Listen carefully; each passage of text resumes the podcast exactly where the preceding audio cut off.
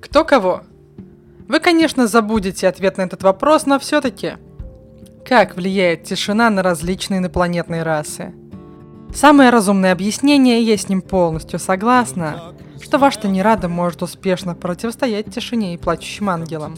Так стоит из роя мелких существ. Существа роя постоянно обмениваются информацией, таким образом продолжают помнить тишину, даже если кто-то отвернулся. И, как известно, голодный ваш не ради любая органика сгодится. Прощай, тишина, тебя никто не вспомнит. Но тишина все еще может победить ваш Танираду, пока Рой находится в организованной форме, например, пытается управлять скафандром, часть Роя не видит противника совсем, а эффект тишины может замедлить остальных и рассогласовать их действия. Скафандр станет неуклюжим, его можно будет легко уронить куда-нибудь. С даликами проще. Увидев незнакомца, Далик запросит информацию о нем из сети и экстерминирует. Но и у Далика есть слабости.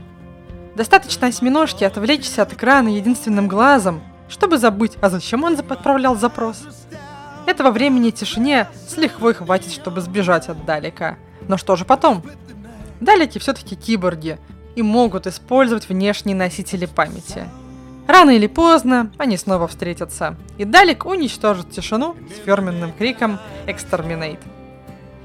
Примерно то же самое с киберлюдьми. Поздние их модификации близки к состоянию hive-майнда, то есть память распределена по всем киберлюдям, часто синхронизируется и может сама восстанавливаться.